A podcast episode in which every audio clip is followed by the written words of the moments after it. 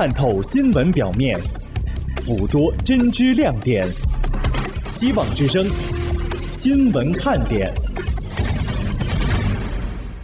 听众朋友好，欢迎您继续收听希望之声的新闻看点，我是邓梅。今天是二零二四年二月二十八号，星期三。接下来的时间呢，我们来关注和美国的政治、经济、民生相关的最新的一些消息。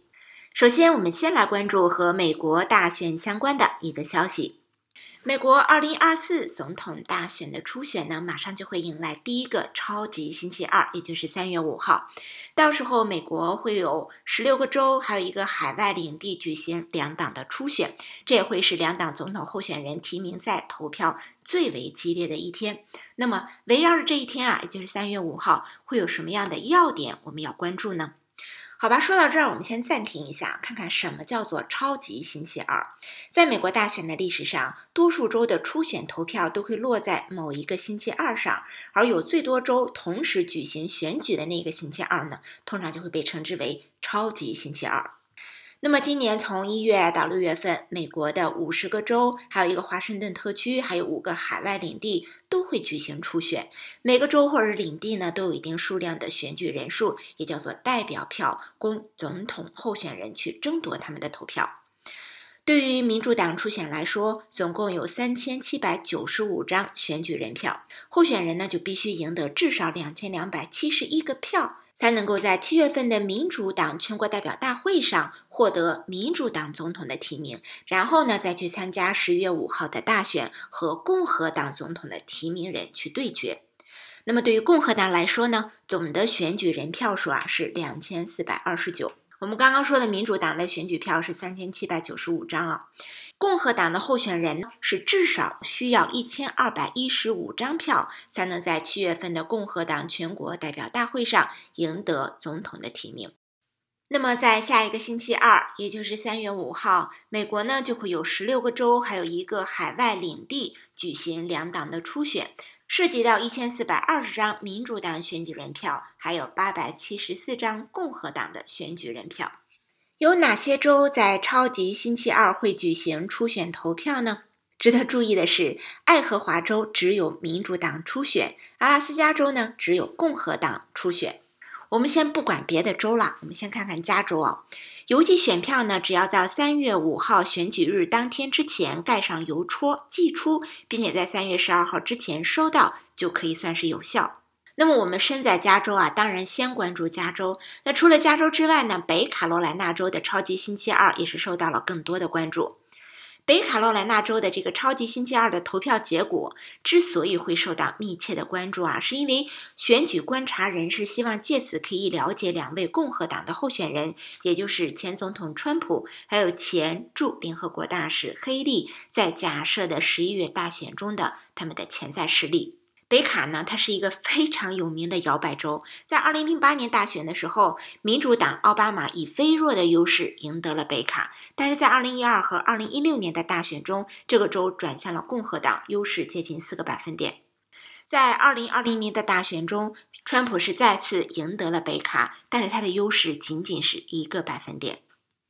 那么现在看来啊，超级星期二可能是黑利的一个最后的机会了，因为在二月二十五号，他输掉了他自己担任了两届州长的南卡罗来纳州的初选；二月二十七号呢，他又输掉了密歇根州初选，但是呢，他仍然要继续挑战川普，所以三月五号的这个超级星期二呢，就是他的最后的机会。好吧，其实对黑利呢还有一个非常重大的打击啊，就是在黑利输掉他的家乡州之后，黑利的一个大金主啊，保守派亿万富翁查尔斯科赫，他支持的一个政治财团已经表示会停止对黑利的总统竞选活动的赞助，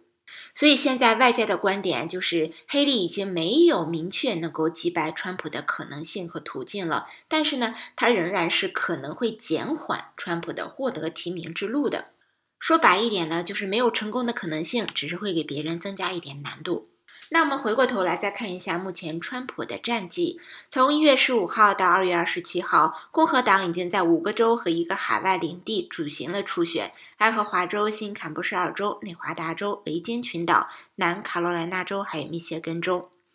在所有的这六场初选之中啊，川普都是有至少百分之五十一的得票率。甚至有的地方还是以两位数的优势啊取得了胜利。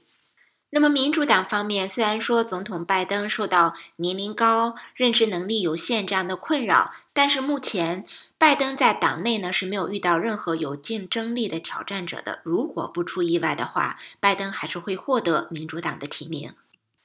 再来关注另外一个消息，就是麦康奈尔呢，他会辞去参议院的领袖这一个职务。这个消息是麦康奈尔在今天宣布的，说呢他会在十一月份辞去这一个职务。他在宣布这一个消息的时候，第一次提到了他妻子的妹妹赵安吉，说赵安吉的死亡呢让他重新去评估了自己的职业规划。麦康奈尔今年是八十二岁了。他是共和党的参议员，那么他在今天发表讲话的时候，他说啊，说生活中最不受赏识的才能之一，就是知道什么时候进入人生的下一个篇章。说话非常的幽默啊，就是说把已知当成他认为不受赏识的才能之一。他说呢，我今天站在你们面前，说这将是我作为参议院共和党领袖的最后的一个任期。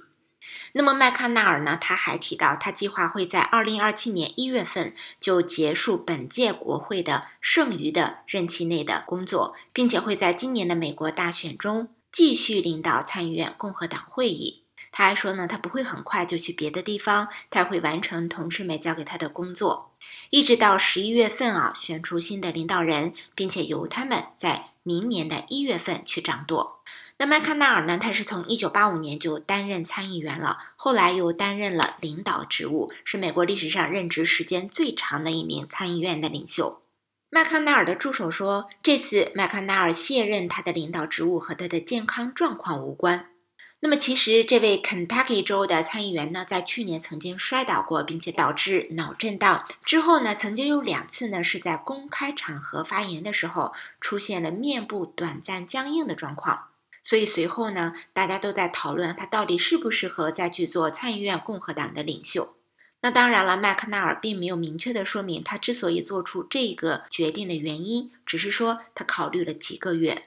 在他的妻子最小的一个妹妹啊，家庭中最小年龄的那个人赵安吉，因为车祸去世之后呢，他就开始重新去评估自己的职业规划。他这么说的：“他说，当你失去一位亲人，尤其是年纪轻轻的亲人的时候，就会有某种自省和这一个悲伤的过程相伴。也许呢，这就是上帝啊，对你自己的人生旅程加以提醒的一种方式。”那么当然啊，也有一些报道认为，麦康奈尔做出卸任的决定和川普的东山再起也是有某些的关系的。两个人呢，在二零二零年后的美国大选之后关系不和，而且川普目前已经接近获得共和党二零二四年总统提名，这就让这位参议院共和党领袖麦康奈尔在是不是要支持川普的问题上处于一个两难的境地。那么，谁会再去争夺麦康奈尔空出的这个参议院共和党领袖的职位呢？估计参议院共和党党鞭约翰·图恩，还有前党鞭约翰·科宁，还有参议院共和党会议主席约翰·巴拉索，这三个人会争夺麦康奈尔空出的这个参议院共和党领袖的职位。好的，听众朋友，我们稍稍的休息一下，广告之后，我们再来关注。分析中国大陆经济现状以及原因的这样的一篇报道，我是邓梅，我们马上回来。